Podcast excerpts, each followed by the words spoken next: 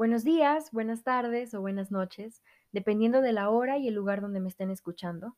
Mi nombre es Islen Salas y les doy la bienvenida a Culturas, el podcast donde conocerán todo sobre la cultura de los países más influyentes de la actualidad alrededor del mundo entero. Estoy segura que cada uno de ustedes tiene su propia definición o al menos una idea acerca de qué es la cultura. Y de verdad deseo que este podcast les ayude a complementarla o a irla puliendo alrededor de los siguientes minutos en los que me acompañen.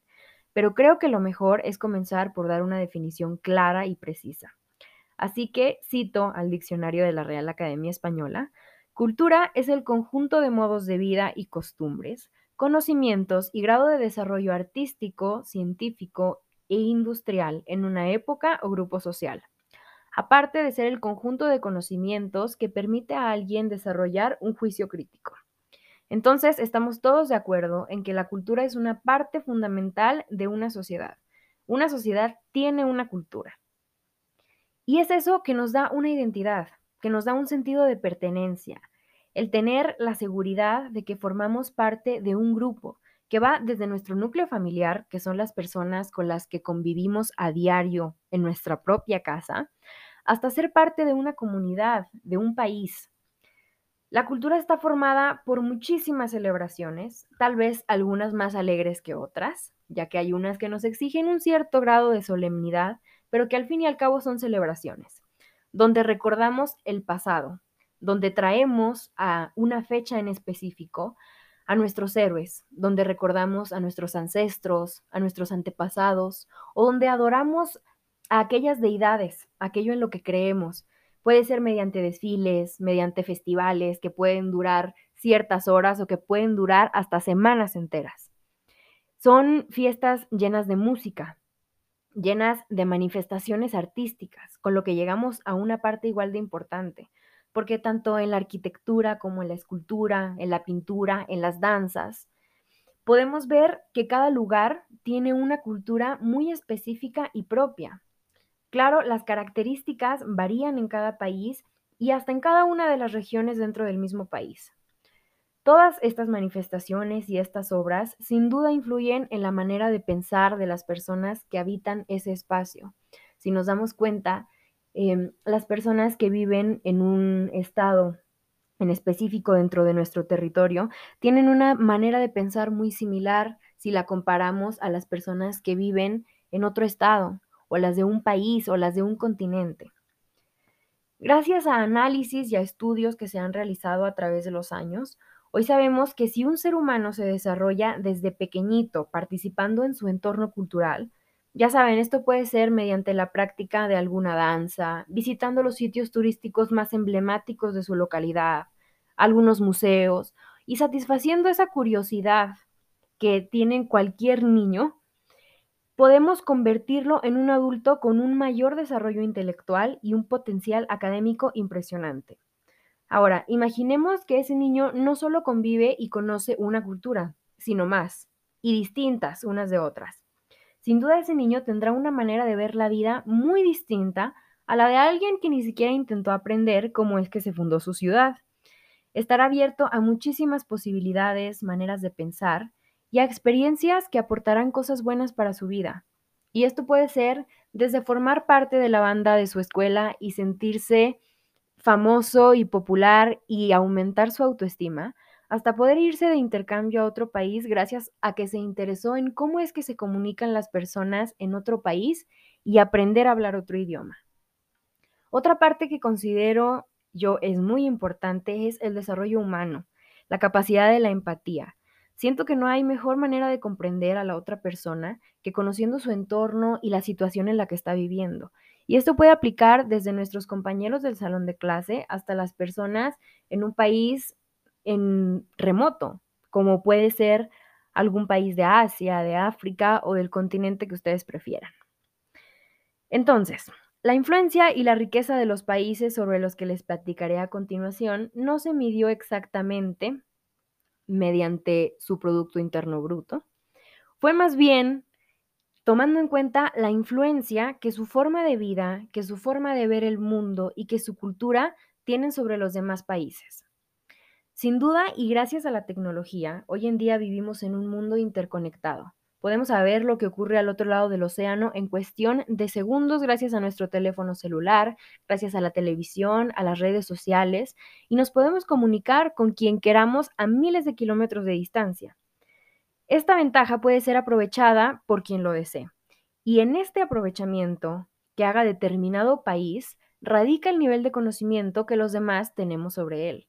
Podemos saber desde su modelo político y económico, el cómo es su situación social actual, su contexto histórico, sus manifestaciones de arte, los artistas más famosos, los cantantes, los pintores, cuál es su filosofía, qué idioma se habla, cuáles son las películas que nos han aportado alrededor del mundo, sus costumbres, hasta la moda, que es ahora uno de los temas pues más comentados. Entonces comenzaremos con la lista de los países empezando por Italia. Italia, como todos sabrán, forma parte del continente europeo y me atrevo a hacer esta afirmación porque no por nada es el número uno en la lista de la UNESCO con sitios declarados Patrimonio Cultural de la Humanidad, con un número total de 58. Es uno de los países con mayor impacto mundial. Su capital es la ciudad de Roma, mismo nombre que nos recuerda a aquel gran imperio con una capacidad expansionista increíble, que en su máximo esplendor abarcó nada más y nada menos que tres continentes. Italia es la cuna del Renacimiento, de este gran periodo en el que las artes tuvieron una importancia como la que no habían tenido nunca, y de distintas corrientes como el futurismo o el arte barroco. El arte sin duda es una pieza fundamental de su historia y vio nacer a grandes virtuosos de los distintos tipos de artes. Entre ellos, claro, están Leonardo da Vinci, Miguel Ángel o Dante Alighieri, que aportaron obras valiosísimas para el mundo entero. Fue el país más visitado durante el año 2020, a pesar de la pandemia por el COVID, recibiendo alrededor de 28 millones de turistas, que fueron atraídos por la belleza de cada una de sus regiones y de sus ciudades, cada una por alguna cosa en particular. Por ejemplo, la ciudad de Florencia, que es donde surgió la ópera como la conocemos hoy en día, a pesar de que es de origen griego. La ciudad de Venecia con sus hermosos canales, Milán, que es toda una capital de la moda actual, Verona, donde se desarrolló la historia de Romeo y Julieta, Pisa, donde está esa famosa torre inclinada y donde todo el mundo quiere una foto, Siena, Positano, con esas imágenes que parecen postales. El 2 de junio se conmemora con un gran desfile la fiesta de la República, que es la fecha en la que surgió el fin del fascismo y de la monarquía fascista, dando paso así a la soberanía del pueblo. En el Año Nuevo también se celebra em, algo muy tradicional, que es el salto de algunas personas, las que quieran, que dan desde el puente Cabur al río Tíber. Esto se considera pues de alguna manera de buena suerte. También hay una gala de gran renombre que hace unos pocos días tuvo lugar, que es el Festival de Cine de Venecia, donde las celebridades más reconocidas del mundo, actrices, cantantes y, claro, modelos, dieron una cátedra de la última moda. Lo mismo ocurre la Semana de la Moda de Milán, y es que siendo este país donde nacieron casas de moda tan importantes como lo son Valentino, Versace, Dolce Gabbana, Prada, Fendi y Gucci, Creo que no puede ser de otra manera. El idioma oficial es, claro, el italiano. Su gastronomía es riquísima y muy conocida alrededor del mundo, destacando, claro, las pastas, la pizza, el risotto, el gelato, que es el helado, el postre tiramisú, los canolis. Las familias italianas, por lo general, son muy unidas y hasta procuran vivir muy cerca unas de otras para hacer comidas cada fin de semana si pueden y verse muy frecuentemente. La religión predominante en el país es la católica y es que claro, teniendo ahí a la ciudad del Vaticano, pues también es una gran influencia. Unas herencias muy importantes y de las que seguro nadie sabe y les voy a platicar es que la hora de la siesta viene de Italia. Fue instaurada por el santo italiano San Benito dentro de un organigrama que hacía en la que ponía actividades para los monjes. En ese organigrama apartó la sexta hora para descansar y entonces así poder hacer que rindiera el día y seguir trabajando arduamente en sus obligaciones. Entonces de la palabra sexta, que es la sexta hora, viene el origen de la siesta, que es la que disfrutamos hoy en día. También la celebración de San Valentín se la debemos a otro sacerdote italiano de nombre Valentín, que en los tiempos donde estaba prohibido que los soldados se casaran, él los casaba en secreto dentro de la prisión porque estaba encarcelado. Y bueno, de ahí viene la historia de la celebración de San Valentín o lo que en México conocemos como el Día del Amor y la Amistad. Continuando, y si les digo las palabras sofisticación y glamour, ¿en qué país piensan? Si dijeron que Francia, están totalmente de acuerdo conmigo. Y es que creo son los mejores adjetivos para describir a un país cuya capital es la mismísima ciudad de la luz, París. Tiene 45 sitios declarados Patrimonio de la Humanidad y el año pasado fue el segundo país con más visitantes, con un número total de 25.2 millones solo después de Italia, como acabamos de ver. Mismos millones que obligatoriamente tuvieron que haber visitado la Torre Eiffel, el Museo del Louvre o el Palacio de Versalles. El gran legado que Francia ha dejado al mundo es indiscutible y sobresalen muchas corrientes artísticas producto de la inmensa creatividad de sus autores, como lo son el impresionismo, el art déco o el rococó, que, como dato cultural, surgió en el reinado de María Antonieta de Austria, reina consorte de Francia, aquella a la que ejecutaron por tan poca empatía con su pueblo y a la que se le adjudica la frase de que coman pasteles, de la cual no hay ningún registro histórico. Durante el reinado de Luis XIV se creó la industria de la moda. Así es, la moda nació en Francia. Y la alta costura, ostentando actualmente varias de las marcas más exclusivas y lujosas de todo el mundo, como lo son Chanel, Louis Vuitton, Cartier, Dior y Hermes. El 14 de julio se celebra la fiesta por excelencia francesa, donde se recuerda la toma de la Bastilla en el año de 1789, mediante un enorme desfile de las tropas francesas por las calles de París y fiestas en cada rincón. Su lengua oficial es el francés, y si quieren ir a Francia, les recomiendo que vayan aprendiendo el idioma, ya que las personas de allá son bastante nacionalistas en cuanto a este tema. Entonces, aprendan francés, practíquenlo, intenten dominarlo y entonces sí, au revoir. En cuanto a la gastronomía, es muy famoso el escargot, que son los caracoles, las crepas, el vino, la champagne, que ahí fue donde nació, el ratatouille, que seguramente nos recuerda a esa película famosa de Pixar, y el boeuf bourguignon. La religión predominante es la católica. Seguimos con una de las superpotencias mundiales. Y es que no importa en qué país vivas, seguramente conoces muchísimo acerca de la cultura y la vida en Estados Unidos. Porque ya sea a través de noticieros como el de Wall Street Journal, películas de Hollywood, Disney, Pixar, series en Netflix, revistas como Time y hasta cómics de Superman y el Capitán América, podemos comprobar que este es uno de los países que sabe cómo hacerse publicidad. Hoy simplemente no podemos concebir nuestras vidas sin miles de marcas y servicios que surgieron ahí. ¿O acaso hay alguien que no haya utilizado Facebook? ¿Hay alguien que no tenga una cuenta de Google? ¿Hay alguien que no haya hecho un pedido en Amazon o visto un video en YouTube? o que no esté obsesionado con la marca de Apple y sus iPhones.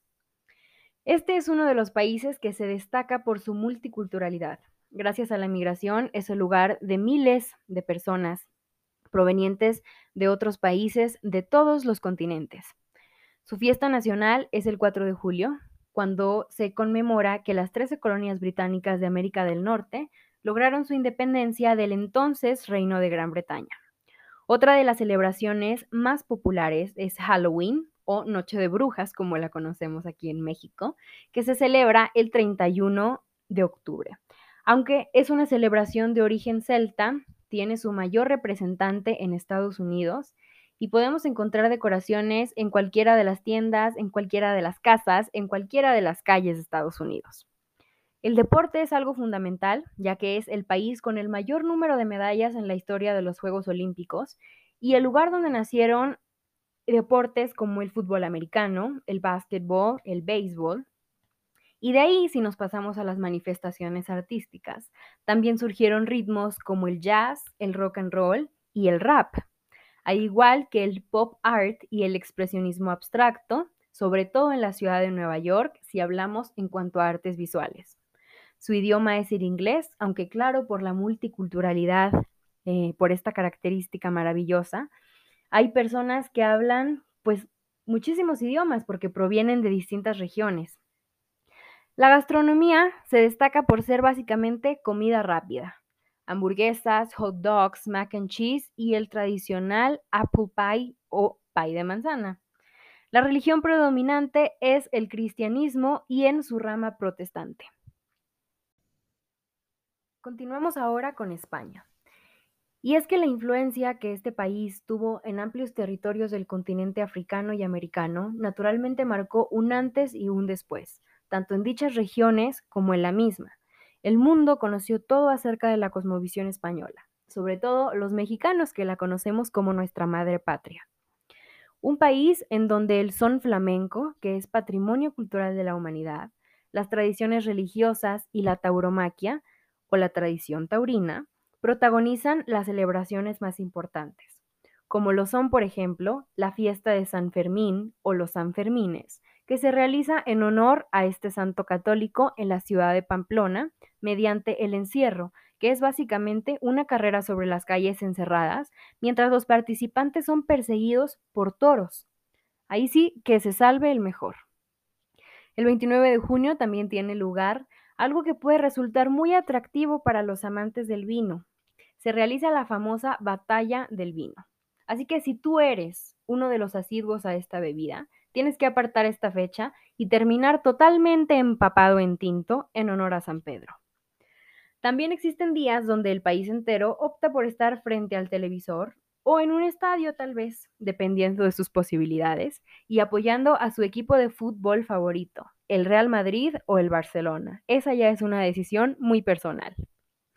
Pasando un poco al campo de la moda y sin mencionar a marcas de lujo, aquí hay un grupo multinacional de gran relevancia, la industria de diseño textil Inditex. Si no te suena, te voy a hacer un pequeño recordatorio de las marcas que posee. Y es que son marcas de ropa de diseñador, pero ajustadas a un presupuesto muchísimo más moderado, como lo son las tiendas Zara, Massimo Dutti, Pull&Bear y Bershka, por mencionar algunas. Seguro que ya sabes de qué grupo estoy hablando.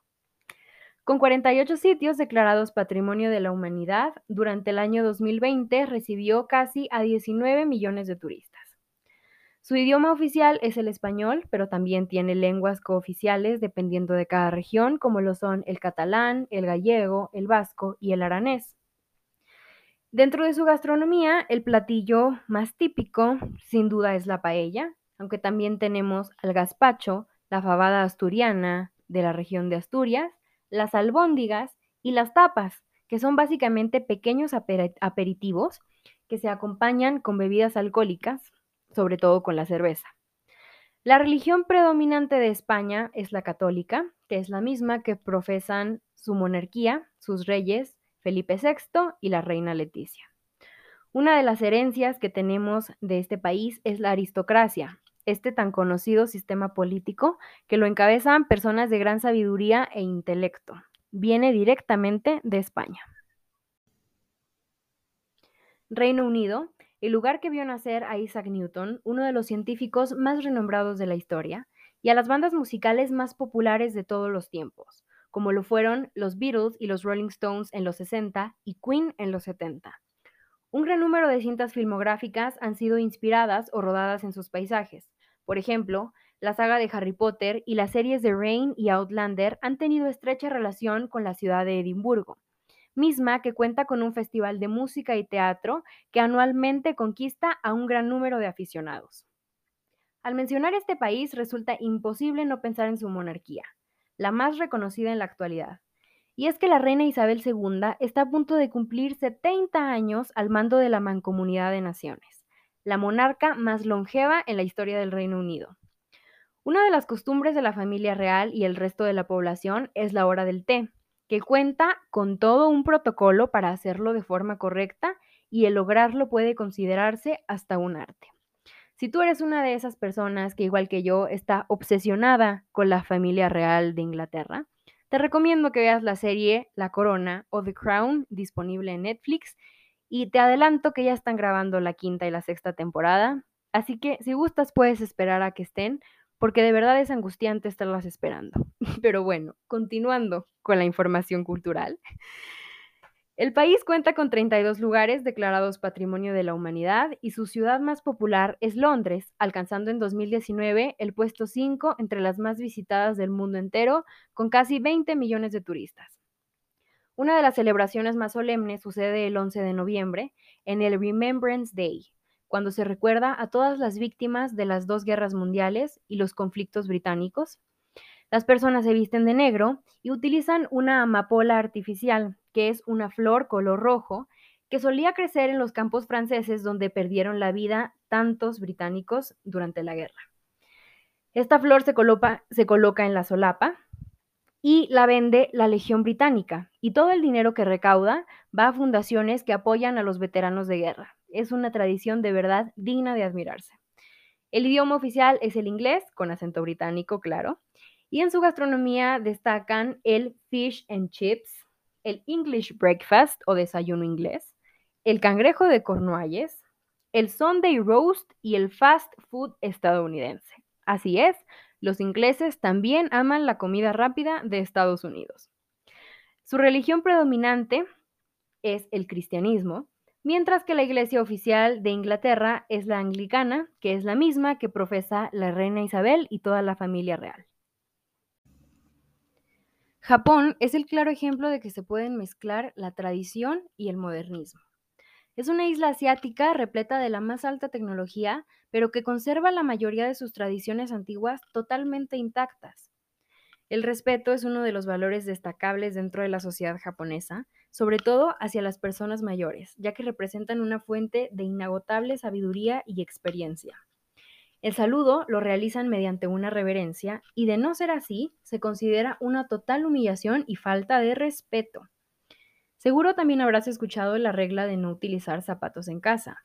El tema es que los japoneses procuran desenvolverse en lugares pulcros y muy puros, por lo que esta es una excelente manera de conservar la casa limpia. Incluso tienen unos zapatos especiales para ir al baño. Y bueno, ni qué decir acerca de la discreción. Sabemos que los japoneses son bastante silenciosos y podemos percibir un silencio sepulcral incluso en lugares públicos llenos de gente. Creo que tenemos mucho que aprenderle a la sociedad japonesa, ¿eh? Su arquitectura, aunque puede confundirse con la china, es única e impactante y está casi hecha en su totalidad de madera y con los techos de teja.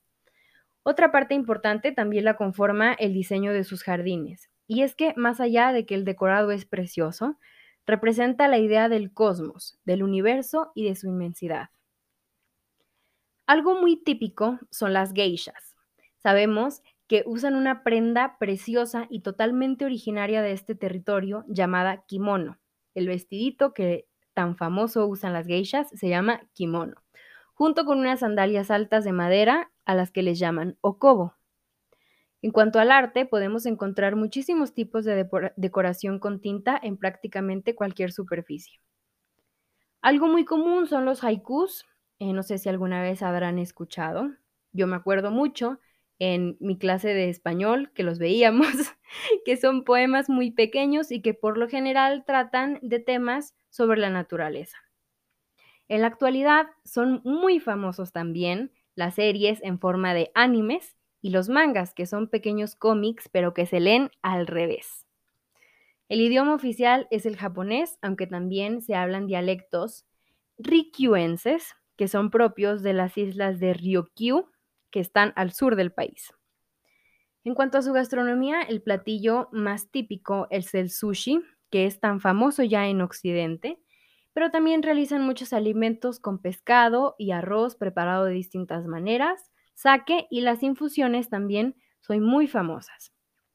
La religión predominante se considera como sintoísmo.